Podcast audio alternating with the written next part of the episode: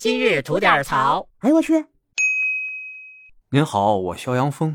最近这德尔塔和奥密克戎双毒合并了这事儿，不知道您听说没听说啊？随着咱们这年关将近吧，大家有意的也好，无意的也好，就不想提这新冠这破事儿了。但说实话，咱也不能掩耳盗铃，这破玩意儿啊，估计还得跟咱挺长时间一块儿共同生存呢。那最近呢，又有一些关于新冠的传言以及专家的解读，哎，我给您念叨念叨，咱也听听，有备无患嘛。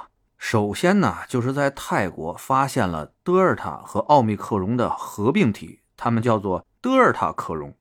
对此呢，专家给出的解读呢是泰国发现了几例，没有完全流行开，这是首先。其次呢，就是在二零二二年的一月，法国就出现过这两种病毒合体的这个情况，但是呢，也没有发现快速传播的这种迹象，让咱啊不用过分担心。行吧，听专家的，反正担心也没啥用，是吧？还有的传言呢，说这新冠病毒啊不是大号流感，其实呢是那小号的艾滋病。那专家对此的解读呢，说这个新冠不仅会攻击到上呼吸道。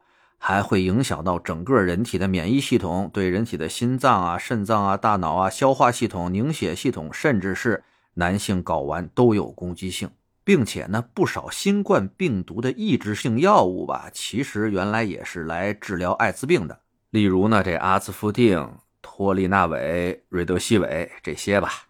但是呢，专家又安慰咱们了，说没有确切的证据证明新冠病毒会像艾滋病一样，会对呢人体的免疫系统造成终身的伤害。绝大部分的患者呢，免疫系统是或长或短的，都可以自愈的，让咱们不必恐慌。嗯，行吧。再有的传言呢，是至今没阳的天选之子啊，这帮是不是天生有基因优势呢？专家给出的解读呢，说是啊，但是啊。这一部分基因优势的人是极少数、极少数的，不是每个人呢都能中五百万，也不是每个人呢都是天选之子。咱呢还是要加强对自己的保护。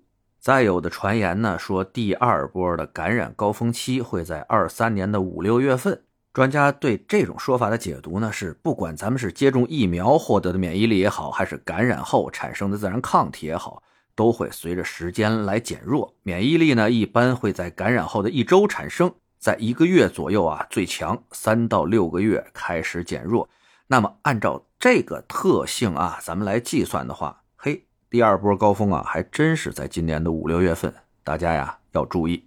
那最后这个就比较吓人了啊，说新冠病毒感染后，这个肺栓塞还有急性心梗的风险明显提高。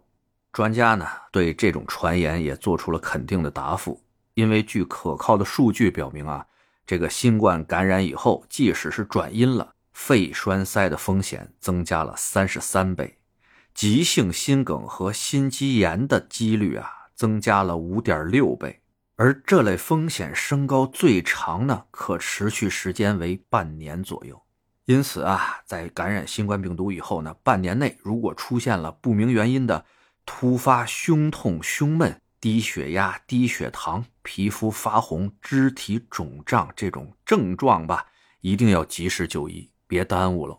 那最后呢，专家给咱们的办法呢，还是那老几样啊：注意防护，不聚集，切勿做剧烈的运动，保证休息，保证睡眠。食物呢要清淡，不要暴饮暴食。反正就这些吧，说的也没楼。但是呢。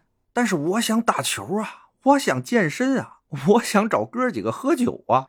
您说这可咋整？哎，这快过年了，做个节目把自己做 emo 了。得嘞，想聊新鲜事儿，您就奔这儿来；想听带劲儿的故事，去咱左聊右侃那专辑。期待着您的 点赞和评论。今儿就这，回见了您的。